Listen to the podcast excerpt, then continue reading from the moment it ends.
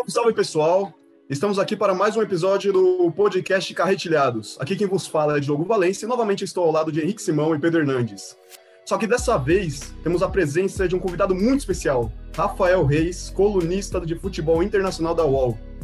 E hoje conversaremos sobre todo, tudo a respeito de futebol europeu e dos principais assuntos que vem movimentando o mundo da bola no velho continente. Muito obrigado pela sua presença aqui, Rafael.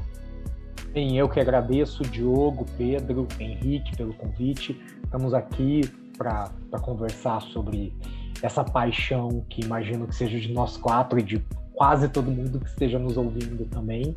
E bora lá! Muito bem, então. Olha, Rafael, é, em nome de todo mundo aí, como o Diogo já disse, mais uma vez obrigado aí pela sua presença. E eu queria iniciar com uma pergunta um pouco mais assim geral, digamos assim, né? Porque eu queria que você contasse para a gente como que é o trabalho de fato do jornalista esportivo, do colunista. A gente sabe que muitas vezes, aliás, quase sempre não é respeitado o tal do horário comercial, principalmente é, por se tratar de futebol europeu, né, que tem o, um fuso horário aí no meio.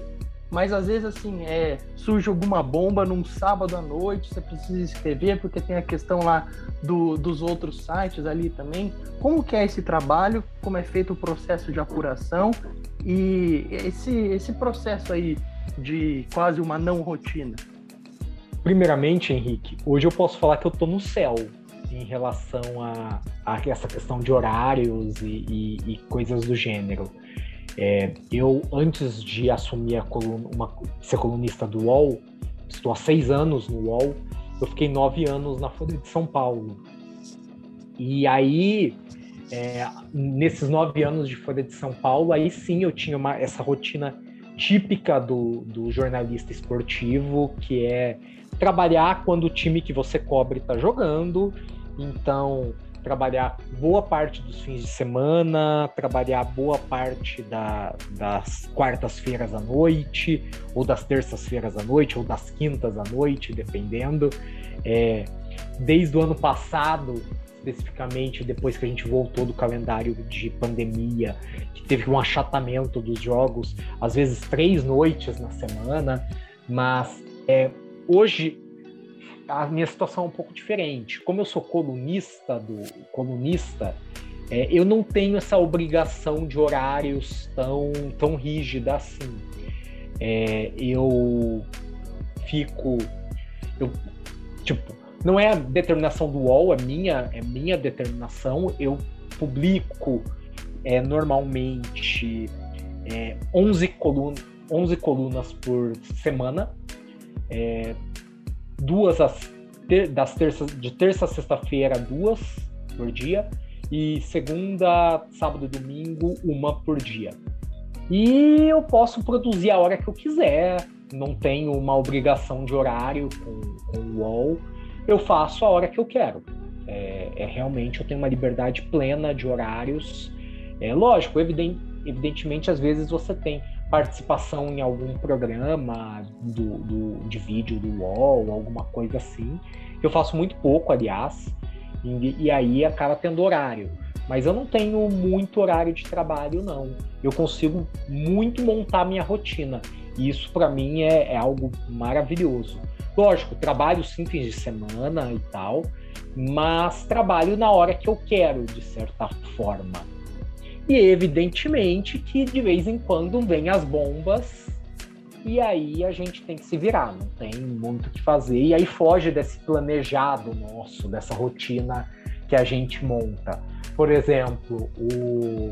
eu descobri que eu, eu descobri que estava fechado o negócio do Cristiano Ronaldo pro, pro, com o Manchester United é, na estrada a caminho de um hotel fazenda que eu estava indo com a minha esposa passar o fim de semana, é, que era tipo uma comemoração da gravidez dela, de certa forma. Minha esposa está grávida e aí a gente foi passar um fim de semana num, num hotel fazenda. É, enfim, eu estava no meio da estrada, eu não tinha como escrever naquele momento. Mas eu cheguei no hotel fazenda umas duas horas depois primeira coisa que eu fiz foi ligar meu computador e escrever. Bem, uma das vantagens de ser colunista é que eu sou apenas parte de uma equipe. Então, por exemplo, todo factual, o UOL, a equipe do UOL já estava fazendo, os repórteres já estavam fazendo, os redatores já tinham feito. Cabia a mim achar alguma história relacionada a isso que ainda não havia sido publicada. E isso realmente podia esperar duas horas. É, e aí eu fiz, é, publiquei, enfim, assim que foi possível. É, e aí tem uma outra questão que é minha. Normalmente os colunistas são colunistas de opinião. Você pegar o próprio, o, quase todo o UOL, é, a maioria dos colunistas são colunistas de textos opinativos. Eu não. Eu sou um colunista que na verdade é repórter. É, eu até publico algumas coisas opinativas, mas é bem raro. Assim, o, quem acompanha meu trabalho sabe que o, o, meu forte é mesmo contar histórias, trazer algumas informações. Não é muito dar, dar meu palpite, sabe? Evidentemente, às vezes a gente faz, mas não é a minha a minha a minha principal característica. E isso ajuda, inclusive, no lance de manter rotina. Eu não me sinto obrigado, de certa forma, a opinar sobre tudo. Então as coisas podem acontecer e eu deixar passar. É... Por quê? Porque não é o meu forte opinar. E aí eu posso tipo, consolidar algo, criar algo sem tanta necessidade de pressa assim, para publicar alguma coisa já mais consolidada na hora que eu quero e na hora que eu acho mais pertinente. Lógico, esse não é o trabalho do jornalista esportivo normal, da maioria dos jornalistas esportivos. Isso é algo que, graças a Deus e graças ao meu trabalho, eu consegui fazer hoje, me permitir hoje com 15 anos de carreira, mais ou menos. 16, para ser mais exato. Não, 15. 15 anos. Perfeito.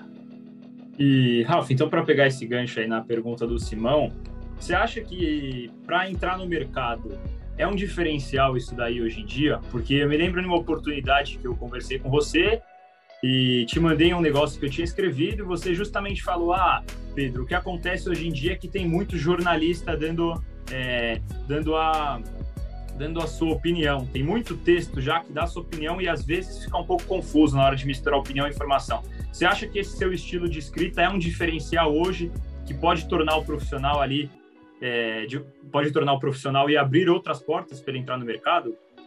Eu acho que não é um diferencial meu, é uma característica minha. É, e eu não sou o único tem outros colunistas do UOL com, com essa característica, o Demetrio Vecchioli, por exemplo, que é Sim. colunista de esportes olímpicos, é super repórter. O Marcel Riso, que foi meu companheiro na Folha, também é repórter. O Rodrigo Matos é repórter. A gente tem mais colunistas com, com essa característica. Mas para quem está começando, o caminho sempre é a reportagem. Não tente começar como com jornalismo opinativo. Por quê? Porque não é só jornalista que está dando sua opinião, é, é, Henrique. Esse é um, isso é uma característica que da, do mundo das redes sociais. Tá todo mundo dando a opinião sobre tudo o tempo todo. Isso é over. Como é que você se destaca no meio desse, dessa avalanche, dessa tempestade de opiniões que tem para todo mundo? Gratuitas, importante se, se destacar você não se destaca. Você só vai se destacar pelo nome mesmo, se você já é alguém consolidado que as pessoas vão procurar, ou se você é um maluco extremista radical. Que imagino que não seja o caso de nenhum de vocês três, e que eu espero que não seja o caso do nosso, do nosso público também. E então, você só vai se destacar dessas formas. Pessoal, não estou aqui defendendo que você seja um extremista radical. Não é isso. Eu estou defendendo que você se preocupe primeiro em contar histórias, em ter boas sacadas, em ter repertório. Fazer opinativo, ser comentarista, quase todo mundo que quer ser jornalista esportivo começa falando que quer ser comentarista. É, isso é consequência de um trabalho, você tem que ter estofo para isso. Porque também só palpitar por palpitar não vale de nada. Você ter uma opinião que é só mais uma no mercado, não vai te abrir portas nenhuma. E vocês podem ver é, quantas pessoas têm fazendo a mesma coisa. E essas pessoas que fazem a mesma coisa, a gente mal lembra o nome. A gente conhece as pessoas que têm característica própria. as pessoas que tipo realmente são boas, que realmente têm opiniões que nos abrem os olhos. Isso para falar do, evidentemente, de quem faz opinativo. Então, a, a minha dica é sempre essa: fiquem, é, foquem em contar histórias, foquem em se diferenciar. Até porque, diferente da opinião, a história não. Uma, uma, uma boa história não, não importa muito quem está contando. A opinião a gente procura pelo nome.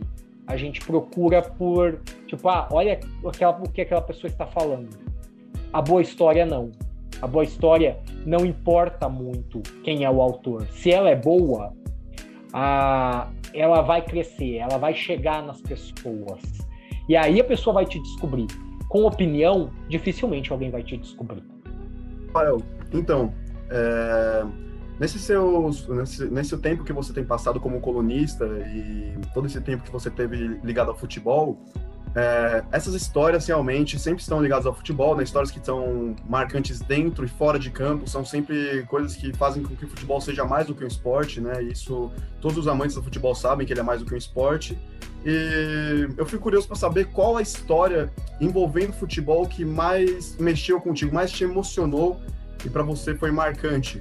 Que, por exemplo, pode ser uma que você chegou a escrever ou uma que você ah, ah, chegou a conhecer antes mesmo de se tornar colunista.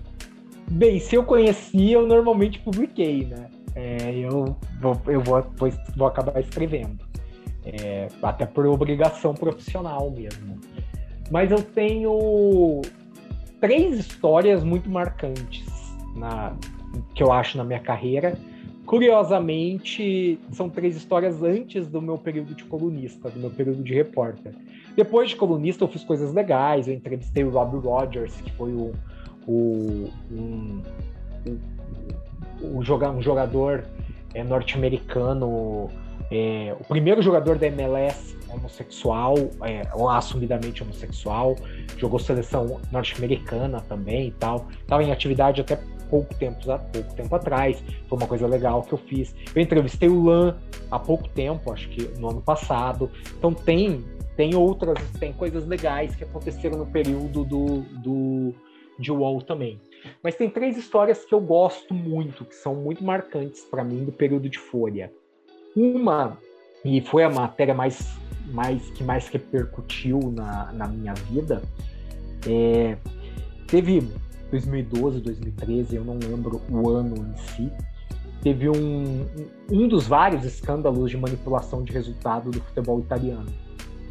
A diferença é que dessa vez é, eu descobri que tinha um brasileiro envolvido, um brasileiro sendo investigado pela, pela polícia italiana, na verdade que era o Joelson Inácio, jogava acho que na segunda ou na terceira divisão na época. E eu consegui entrevistá-lo e ele confessou para mim que ele realmente manipulou jogos. É, ele confessou que participou do esquema, contou toda a história para mim. Ele ficou é, suspenso do futebol por dois anos e foi uma história que repercutiu muito. Foi matéria com chamada de capa na folha, matéria, é chamada de capa assinada, que era tipo o tipo que eles davam para grandes furos. Toda a imprensa brasileira é, foi atrás disso depois e repercutiu. Foi uma história que foi muito grande na época, apesar de ser um jogador não tão conhecido assim. Para mim é o, é o, grande furo meu. É, teve uma história que foi ameaçado de morte é, por eu fiz uma matéria de com jogadores africanos que jogavam no com jogadores africanos que jogavam no Brasil. E e a maioria deles jogavam tipo série B da, do, do Paulista, A, A3, esse tipo de competição.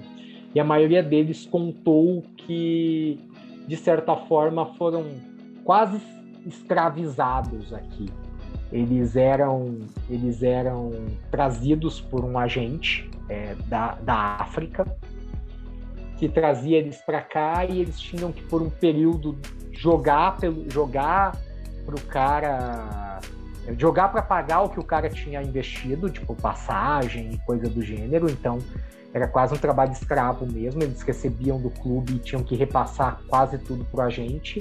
E depois que eles terminavam de pagar, o agente sumiu, sumiu, sumiu no mundo e nunca mais tiveram notícia. Eu não dei nome do agente porque eu não consegui contato de outro lado dele, e, enfim, era uma coisa meio complicada.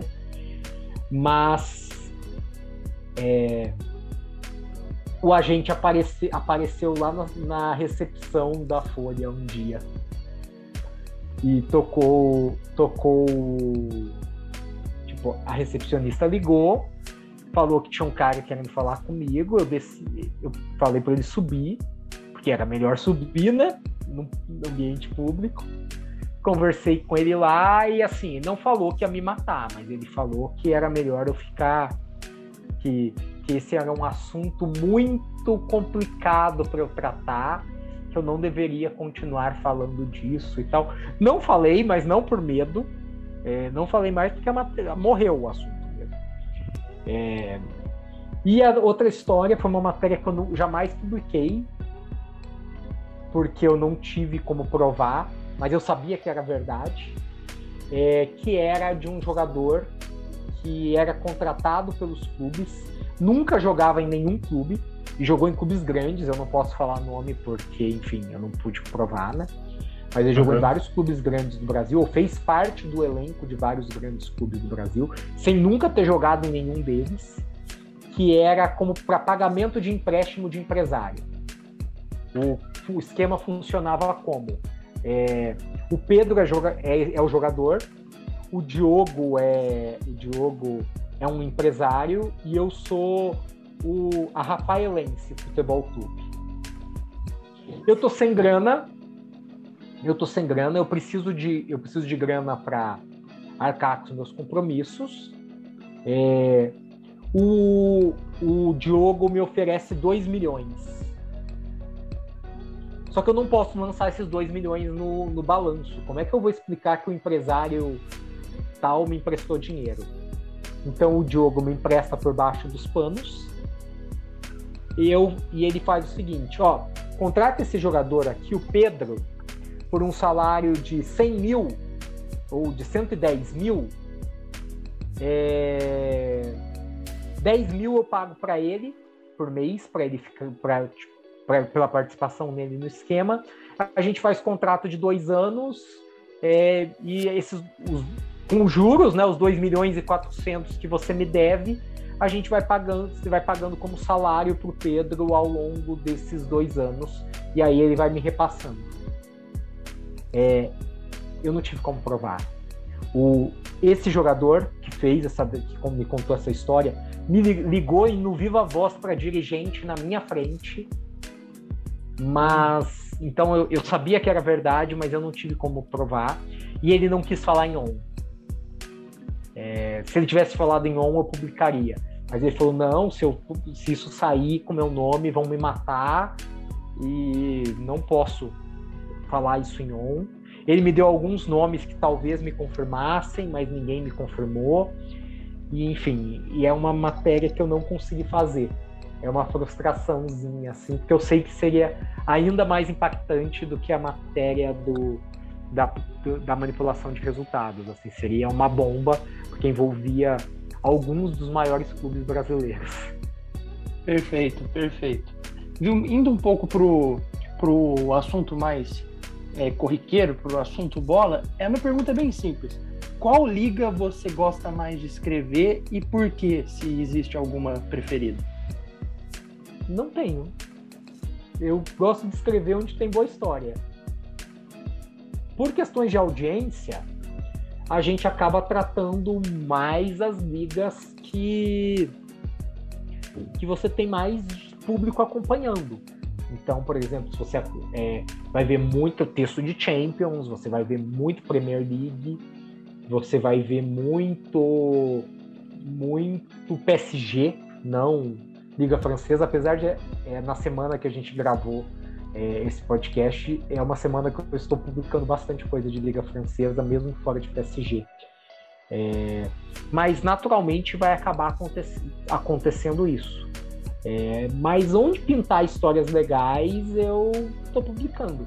Já fiz matéria de Tailândia, já fiz matéria de Coreia do Sul, já fiz matéria de Armênia.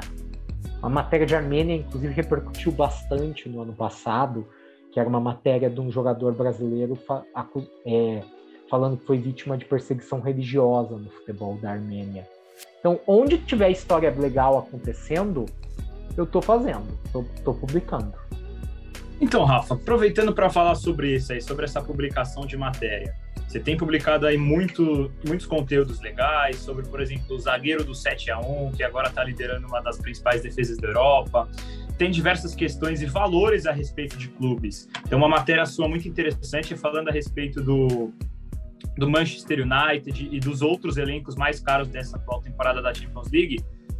Eu queria saber como que você faz para apurar esse tipo de informação, porque assim, a gente que vê de fora fica muito curioso, principalmente quando se trabalha com números, que é uma questão muito delicada.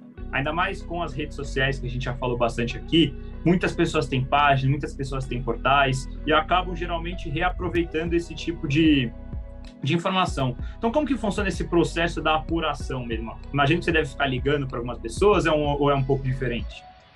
Pedro, é, essa pergunta é, é, algo que sempre me fazem. É, e eu sempre tenho dificuldade de responder. Porque, como eu posso falar? É algo que foi ficando natural para mim. Acho que o tempo de profissão vai fazendo com que a gente enxergue pautas, enxergue histórias nas coisas. Mas, evidentemente, tem, algo, tem algumas ferramentas que nos, que nos, é, nos, nos abastecem. Por exemplo, há vários assessores de imprensa que, que, é, que tipo, já sabem o, que, o tipo de trabalho que você faz e que vão te, que te trazem história dos assessorados deles. Então tem vários assessores que falam comigo diariamente ou semanalmente tal, que, que abastecem de alguma coisa. Essa matéria que você falou do zagueiro do 7 a 1 do Dante, Aliás, nasceu assim. O, a Samba, é, Samba Digital, se eu não me engano, é uma empresa que faz é, redes sociais em português para alguns clubes da Europa. O, o, o cara dessa é, empresa é assinante da minha newsletter, conversa comigo de vez em quando, e eles fazem, entre outras coisas, a, a as páginas, em, as redes sociais em português da Ligue 1, que é o campeonato francês. E ontem ele me mandou é, a história de que o Nice era o único time das maiores ligas da Europa que não tinha sofrido gol nessa temporada. Lógico, eu fui checar e aí eu lembrei, pô, o Nice é o time do Dante. É... Aí fui ver se o Dante tinha eu sabia que ele era o capitão, mas eu nem sabia se ele estava jogando. Eu não vi jogo do Nice nessa temporada ainda.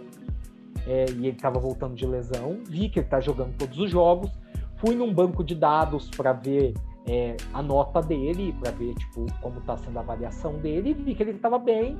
Falei, pronto, temos uma matéria. O Nice é o único time que não toma gol na não tomou gol na Europa. É uma matéria de pouca de pouca visualização. Mas o zagueiro do 7 a 1 é o líder da defesa que não tomou gols na Europa nessa temporada, aí a coisa já muda de figura. É, eu vi agora há pouco, tá, tá com uma audiência bem boa hoje, aliás, essa matéria. É, não é das maiores audiências, mas é uma audiência tipo, melhor da semana, pelo menos até o momento. Então, essa é uma forma. E conhecer as plataformas é conhecer as plataformas é outra. Eu acesso vários bancos de dados que me trazem informações relevantes. E tem também o lance de consumir veículos internacionais. Eu vejo a home, não leio, não vou falar que eu leio tudo, mas eu vejo a home de uns 20 veículos internacionais por dia. É, porque lá eu vou acabar descobrindo histórias de de Inglaterra, histórias de França, histórias de outros países que não chegaram na imprensa brasileira. E, e não é só não é copiar esses veículos, não é isso. Às vezes aquilo traz, faz alguma sinapse no teu cérebro que gera alguma que gera alguma outra matéria que você que desperta. Por exemplo, eu tô com uma aqui também que é tipo de ver escalação de time, perceber que o jogador sumiu. E aí você vai atrás, por que, que esse cara sumiu? Por que, que esse cara não tá jogando? E isso pode gerar matéria. É, mas é complicado de explicar. Só posso falar que eu tenho um banco de pautas, um arquivo de Excel com mais de 200 pautas para o dia que der certo fazer. Para encerrar, então, eu gostaria muito de te perguntar, Rafael, o quais são as suas pretensões futuras, já para os próximos anos, o que você sonha mais em breve para a sua carreira? Vou te falar bem a verdade. Sou muito satisfeito com, com o que eu faço hoje. Eu não vislumbro muito uma mudança radical é, no que eu faço. É, minha ideia é continuar produzindo conteúdo sobre futebol internacional, que é a minha paixão. É, com, é, talvez só se, se, tornar mais relevante mesmo, é, produzir mais conteúdos é, legais e, e talvez ficar mais conhecido um pouco e tal, mas não tenho muita pretensão de mudanças é, radicais. Posso te falar, eu vivo meu sonho. Hoje eu vivo meu sonho. É, a única coisa que realmente tem é que quero nos próximos anos voltar a fazer coberturas em loco, que é algo que eu deixei um pouco de lado é, depois que eu vim o UOL, eu inclusive saí de São Paulo e tal, acabei ficando mais distante das coberturas em loco. E essa é uma pretensão que eu tenho, voltar a viajar para fazer Champions, para fazer Premier League, voltar a fazer Copa do Mundo em loco, mas só isso, assim. O, o que eu faço hoje é o meu sonho. É o sonho do Rafael de 12, 13 anos. Eu vivo ele diariamente. Então, eu não seria pedir demais querer outras coisas assim para minha carreira. O que eu tenho tá muito bom. E aí, lógico, alguns outros projetos, talvez eu tenha um plano de, de escrever um livro, talvez me meter um pouquinho em audiovisual e fazer talvez um documentário mais para frente, mas essas não são planos tão bem construídos assim. No geral, o que eu tenho hoje é exatamente o que eu quero para o resto da minha vida, para falar a verdade. Perfeito. Bom, então, em nome do grupo Carretilhados, novamente a gente gostaria de te agradecer pela sua presença e agradecer também ao nosso querido ouvinte por ter nos ouvido esse episódio inteiro. E muito obrigado a todos. Eu que agradeço a todos vocês pelo convite, a todo mundo que passou esses últimos minutos nos acompanhando. E quem quiser, nos, me siga nas redes sociais, arroba é Rafael Reis 14 no Twitter, arroba blog do Rafael Reis no Instagram. E aí tem minha newsletter também, que nos, nas próprias redes vocês conseguem ver como fazer para assinar gratuitamente e receber no WhatsApp as matérias que eu produzo.